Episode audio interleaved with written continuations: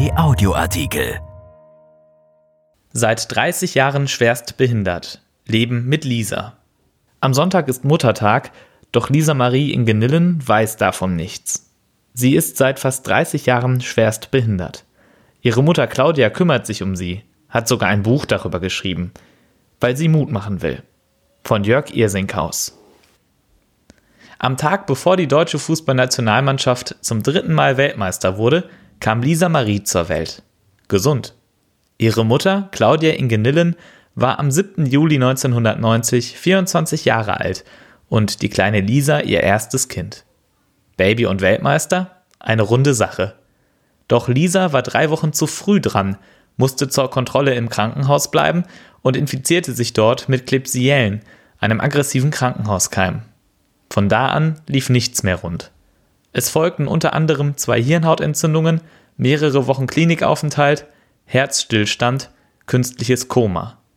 Vier Monate dauerte es, bis die in Genillens ihr Kind wieder zu Hause hatten. Die Diagnose: große Bereiche des Gehirns zerstört, lebenslanger Pflegefall. Damals ein Schock für die Eltern. Aber das ist lange her. Bald feiert Lisa in Mörs ihren 30. Geburtstag. Und Mutter Claudia ist überzeugt, Zitat, sie hat ein lebenswertes Leben.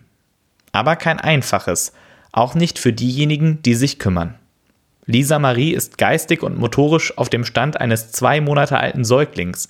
Sie kann weder sprechen noch laufen, nicht krabbeln, nichts aktiv greifen, dazu gilt sie als blind, nimmt nur Lichtreflexe wahr. Es dauert einige Zeit, bis die in Genillens herausfanden, dass Lisa es mochte, wenn nachts ein Licht leuchtete. Oder warum sie nie lachte. Das lag am Valium. Erst als die Ärzte es nach einem Jahr absetzten, zeigte sie Freude. Das war einfach nur schön, sagt Claudia in Genillen. Da wusste man, sie ist zufrieden. Ziel war es fortan, die Ansprüche des Kindes zu erfüllen, sagt die 54-Jährige. Und diese seien, genug zu essen zu bekommen, sich behütet zu fühlen, einen sauberen Popo zu haben. In Genillen wörtlich, es kann doch niemandem besser gehen, als wenn die eigenen Ansprüche erfüllt werden. Andere mussten ihre dafür zurückschrauben. Die Eltern zuallererst. Aber auch die Geschwister. Denn Claudia in Genillen und ihr Mann Uwe wollten zwar alles tun, um ihrer Tochter ein schönes Leben zu bereiten, aber sie wollten auch ein Stück Normalität. 1992 kam Sophie zur Welt 1996 folgte Sohn Niklas. Beide gesund und munter, sagt Claudia Ingenillen. Für sie hieß das, dass sie für ein paar Jahre immer zwei Babys zu versorgen hatte. Und später, als die Kinder größer wurden, dass vieles nicht so laufen konnte, wie man es gerne gehabt hätte. Ingenillen sagt, Zitat, wir haben aber versucht, alles so normal wie möglich zu gestalten. Doch einiges ging mit Lisa eben nicht. Mal eben ins Freibad, eine große Urlaubsreise unternehmen, Mehr als zwei Stunden Autofahrt waren nicht drin. Das hieß Ferien auf dem relativ nahen Bauernhof. Jammern will Claudia in Genillen aber nicht. Das ist nicht ihr Ding. Sie sagt, auch andere Familien müssen zurückstecken.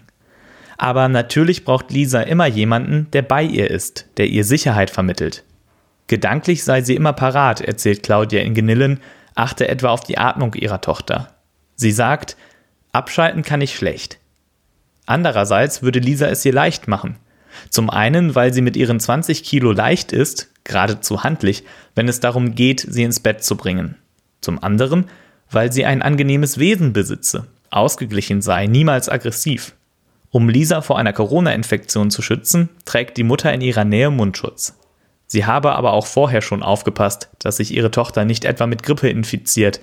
Wobei, Lisa ist ziemlich gesund, Arztbesuche sind selten was auch mit daran liegen mag, dass Claudia in Genillen größtenteils das Vertrauen in Mediziner verloren hat.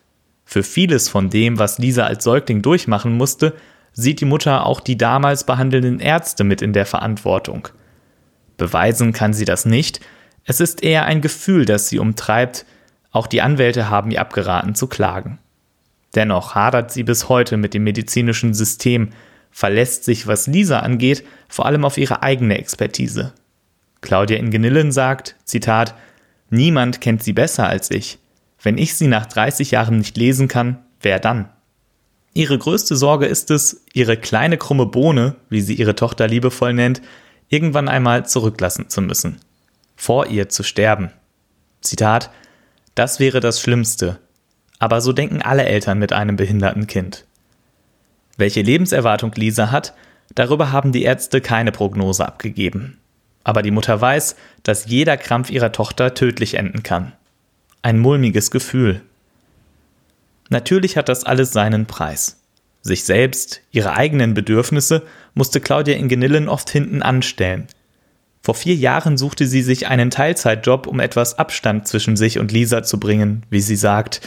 Vorher traute sie sich nicht, weil sie befürchtete, als Arbeitnehmerin nicht zuverlässig sein zu können. Aber die Sorge stellte sich als unbegründet heraus. Sie erzählt, durch den Job bin ich schon aufgeblüht. Angefangen zu schreiben hat sie auch, über ihre Erfahrungen mit Lisa, mit den Ärzten, darüber, was es heißt, ein schwerbehindertes Kind großzuziehen. Am Ende ist sogar ein Buch daraus geworden. Es heißt Lisa, ich bin einfach. Es soll ihrer Tochter eine Stimme geben, sagt Claudia in Genillen, und sie weiß auch, was Lisa, wenn sie es denn könnte, sagen würde. Mir geht es gut. Erschienen in der Rheinischen Post vom 9. Mai 2020 und bei RP Online.